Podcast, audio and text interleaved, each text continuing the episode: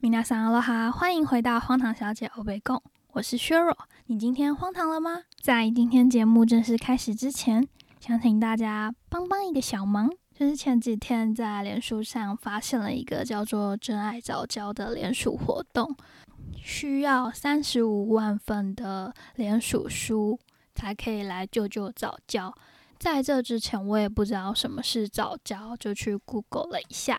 早教跟珊瑚礁一样，都是礁类嘛。最大的差别就是珊瑚礁是动物，而早教是植物。早教二十年还长不到一公分，比珊瑚礁还要更稀有。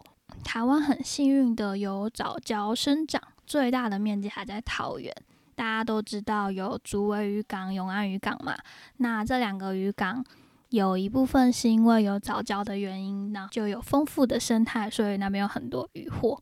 但今天的重点不是吃海鲜，我有把链接放在下面的留言，有点紧急，因为他们收连署书的时间只收到二月二十六号，那现在的时间已经是二月二十四号的凌晨一点多了。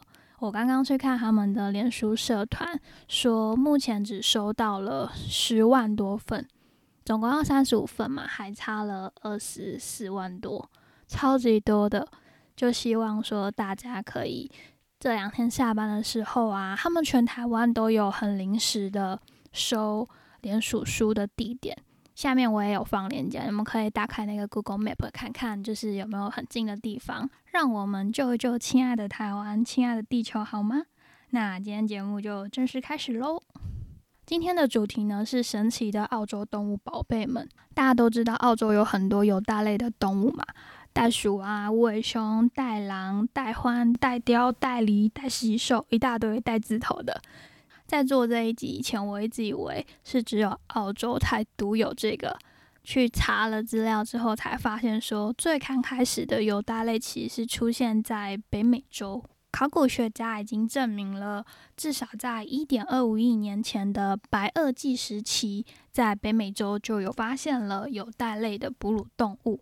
以前陆地们都是没有被分开的嘛，所以动物们就从北美走到南美，再走到了澳洲。后来澳洲跟南美洲分开了之后呢，就变成了今天的局面。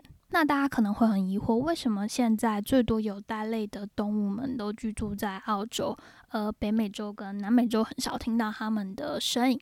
是因为后来有更高级的兽类哺乳动物崛起，有袋类动物在生存竞争上比较弱势嘛？然后它们就是那种小可爱动物，就很容易被吃掉。还有有袋类动物，它们的幼兽哺乳的时间比较长，成长的速度也比较慢。就渐渐的导致有大类动物在亚洲、欧洲和非洲上面绝迹了。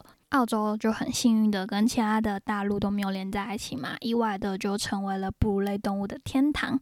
大概有两百四十到两百五十种的有大类动物生活在上面。今天主要想和大家分享单孔目的两种动物，它们都是澳大利亚的独有物种。第一个是鸭嘴兽科，第二个是针眼科。大家应该会有一个疑惑，说什么是单孔目？单孔目就是它们没有分开的尿道、肛门跟产道，就是我们下面有两个洞嘛，它们只有一个洞，对，就是这么简单。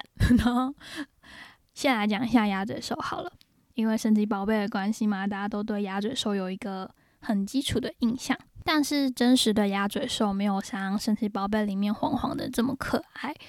鸭嘴兽分布在澳洲的东岸和 Tasmania。那我是在 Tasmania 看到的，那边有一个叫做 Latrobe 的鸭嘴兽小镇。那一条河据说可以看到鸭嘴兽，但是呢，这么好的事情怎么可能会发生在荒唐小姐的身上呢？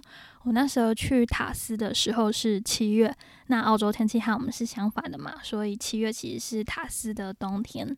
塔斯很有名的薰衣草季啊，都是夏天，所以去塔斯最好的季节算是我们最冷的时候，像是一二月。七月去塔斯呢是个很不明智的选择，但没有办法，因为我八月签证就要到期了，就硬去了。那时候刚好有一个飓风嘛，还是什么的天灾，anyways 我忘记了，就把整个塔斯马尼亚搞得天翻地覆，是严重到说。我要去很多的景点，沿路那种很巨大的树都倒在路中间，导致我过不去，看不到一些很漂亮的 view。对，然后那个灾难就把那些河啊弄得很浑浊。鸭嘴兽它们需要很干净的河流嘛，所以那几天就是水都很浊。我们在那个鸭嘴兽小镇也没有看到野生的鸭嘴兽，于是乎我只好花钱去了博物馆。嗯，算博物馆吗？对，反正 anyways，就是里面也不算是一个博物馆，它就是一个铁皮屋式的建筑，里面主要就是展出了鸭嘴兽和针眼。拿进去的时候呢，他会先给你看一段影片，看完影片之后呢，会给你看鸭嘴兽跟针眼的标本，最后呢，重头戏就是带你去看鸭嘴兽本兽啦。我原本以为鸭嘴兽是那种快如闪电似的动物，就是在水里游得很快啊，很强的那种，结果它其实是有点 chubby chubby 的感觉，就是 微胖。但我也不知道那是不是胖，还是它的皮下脂肪。对，配上它小小的蹼。拼命的啪啪啪划水，但其实游的没有到很快，但也有可能是博物馆里面的鸭嘴兽已经养尊处优了啦，就像六福村里面的狮子一样，都偏胖。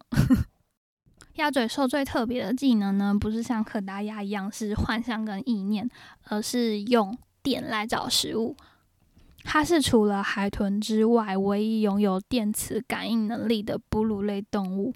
听起来感觉像电磁炉，它们可以透过猎物的电场来探测它的位置在哪里。抓到猎物之后，还有一个很大的问题就是，鸭嘴兽其实是没有牙齿的，他们是用嘴巴前面有一个隆起的痕迹，横向的脊椎，是这个意思吗？然后他们可以咬碎食物的硬壳，真是超怪咖的。而且我那时候看到它的嘴巴很像是塑胶做的，就是感觉。就是它敲下去的声音会这样咔咔咔的那种，结果它的嘴巴上竟然布满了神经，就是可以接收其他动物发出的电波，所以其实是靠嘴巴发电呢，真的很强诶。我自己一边录一边赞叹鸭嘴兽是一种神一般的谜样生物。好了，还有最后一件事情就是，它们的后肢上面是有毒刺的。那在雄性的鸭嘴兽那根刺里面会有毒液，毒液的浓度是可以毒死一只狗狗的，但目前为止还没有记录有人被它毒死。据说被毒液刺到的话会全身剧痛，但我们也不用太担心，因为鸭嘴兽呢是濒临绝种的动物，在台湾是不会见到它的，连木栅动物园都没有引进。完蛋了啦！这怕学术性太重，我怕大家会睡着，所以我们赶快来讲第二个，就是针眼。我第一次看到它的时候是在袋鼠岛路边，我一直以为它就是某一种刺猬，因为它们就一样长得小小只的，很可爱。这个误会一直误会了，嗯，一年半吧，直到我去了那个博物馆，塔斯马尼亚的，看到了。真眼本人才发现，嗯，它跟袋鼠不对，它跟刺猬是完全不一样的东西。刺猬整体比较圆一点，小小的一个球的感觉；针眼比较细长。最大的差别是看它们吃东西就能发现，睁眼吃东西是用舌头，它们也没有牙齿，跟鸭嘴兽一样。他们是用舌头来进食的，舌头上有很黏的口水，就可以把蚂蚁粘起来。而且它们的舌头可以长到最长三十公分呢，超怪咖的，就是很细。就是总之，我就是看到睁眼本人的时候，在他旁边一直用很细又特长的舌头吃东西，我感觉有点不舒服。睁眼是一个非常呃。鸭嘴兽的怪咖是它整个进化跟它的外观有点怪，可是睁眼就是一些生理特征很奇怪。我那时候原本没有想要做这些主题，我想要做的是很单纯的澳洲有什么不一样的动物。我就在网络上看到一张照片，一开始我以为那个是假的，后来才引发了我要做这一集，就是雄性的睁眼，它有四个龟头。没错，我会把照片附在下面，你们你们看就知道有多奇怪，多像被 P 过的。然后它每次上场的时候，只会用两个，另外两个在休息。那你们有没有发现一个 bug？就是他用了两个，所以就代表说母的针眼它有两个阴道。干这些根本就超怪咖的，就是 为什么他没有用到 double 的量？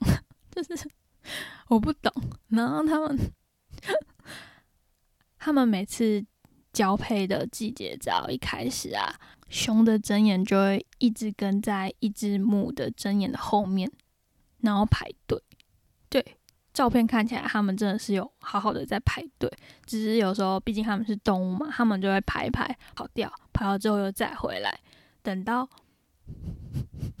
我觉得真的很扯，就是 等到母的针眼想要交配的时候，它身后那一群公的针眼啊，就会在那只母的针眼旁边画出一条沟沟，是在玩相扑吗？然后再开始打斗，只要把。